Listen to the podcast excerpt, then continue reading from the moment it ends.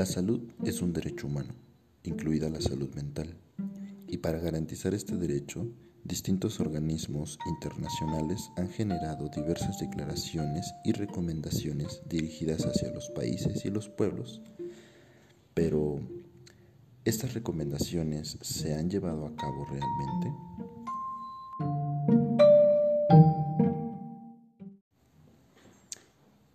La Organización Mundial se empezó a tomar en serio la cuestión de la salud a partir del mediados del siglo XX, empezando a hacer declaraciones y recomendaciones muy importantes que hasta la fecha se han tenido, tomado en cuenta.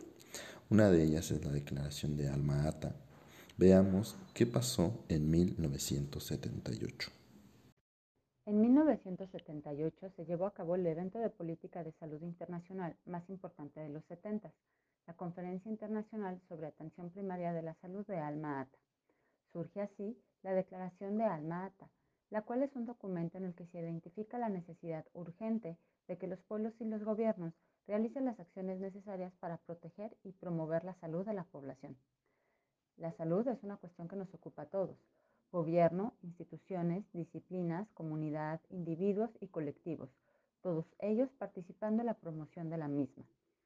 Este documento ha servido de base para otros, como la Guía sobre Servicios y Políticas de la Salud Mental, que en 2005 se publica por parte de la OMS, la cual busca proporcionar información y lineamientos para que los países, a través de sus gestores políticos, departamentos gubernamentales, asociaciones, organizaciones no gubernamentales y organizaciones de apoyo puedan desarrollar y coadyuvar en el desarrollo de planes, programas y estrategias para la mejora de la salud mental de sus poblaciones.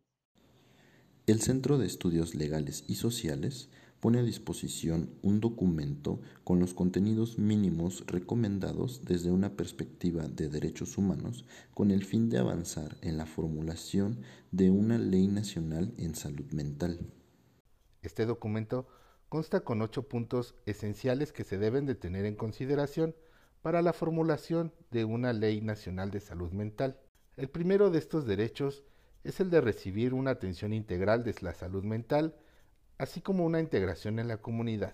Se debe de tener presente que el usuario se le tenga que otorgar un consentimiento libre e informado de su tratamiento. También existe el derecho a no ser objeto de investigaciones clínicas ni de tratamientos experimentales o psicoquirúrgicos, u otros tratamientos irreversibles que afecten o modifiquen la integridad de la persona.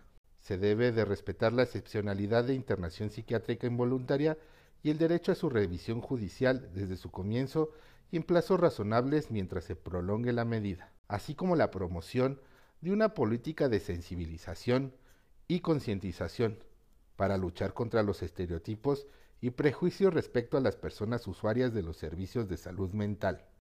El Centro de Estudios Legales y Sociales pone a disposición un documento con contenidos mínimos necesarios desde una perspectiva en derechos humanos, con el fin de avanzar en la formulación de una ley nacional en salud mental. Se debe de garantizar el debido proceso y el derecho a contar con una asistencia jurídica y gratuita en los procesos de internaciones psiquiátricas involuntarias debe de existir un órgano de revisión independiente, interdisciplinario e intersectorial cuyo objetivo sea el de proteger los derechos humanos de las personas usuarias. Tomando como base el documento antes mencionado, consideramos que particularmente la Ley Estatal de Salud Mental del Estado de Querétaro falla por omisión o por falta de claridad en los contenidos mínimos sobre derechos humanos, pero sobre todo sigue sosteniendo en el fondo un sistema médico psiquiátrico. Enunciamos a continuación algunas observaciones que sostienen nuestra afirmación. La Ley Estatal de Salud Mental no considera a los usuarios, exusuarios y a sus familias en la planificación y ejecución de los servicios. Pone un mayor énfasis a las medidas implementadas por el Centro Estatal de Salud Mental, CESAM, y los hospitales generales que cuentan con atención psiquiátrica. En ese sentido, el CESAM se instala como órgano regulador y director de las acciones que se pretenden llevar a cabo en la materia, sin que exista un órgano de revisión autónomo, lo que siempre puede generar opacidad.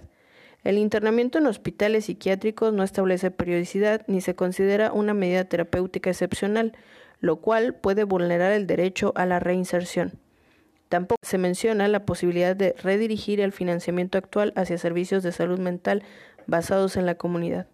Por último, pero no menos importante, omite considerar la edad, lo que deja por fuera la posibilidad de hablar específicamente de las infancias y las adolescencias.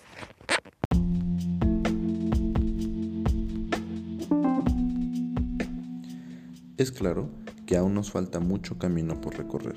La Ley Estatal de Salud Mental del Estado de Querétaro está generada en un contexto nacional donde el panorama en legislación de salud mental es bastante similar. Mientras no se tomen en cuenta las recomendaciones mundiales, las perspectivas de derechos humanos y el enfoque de salud mental comunitaria, el panorama seguirá siendo un reto a cambiar por parte de los profesionales en salud mental, pero también por parte de la comunidad en general.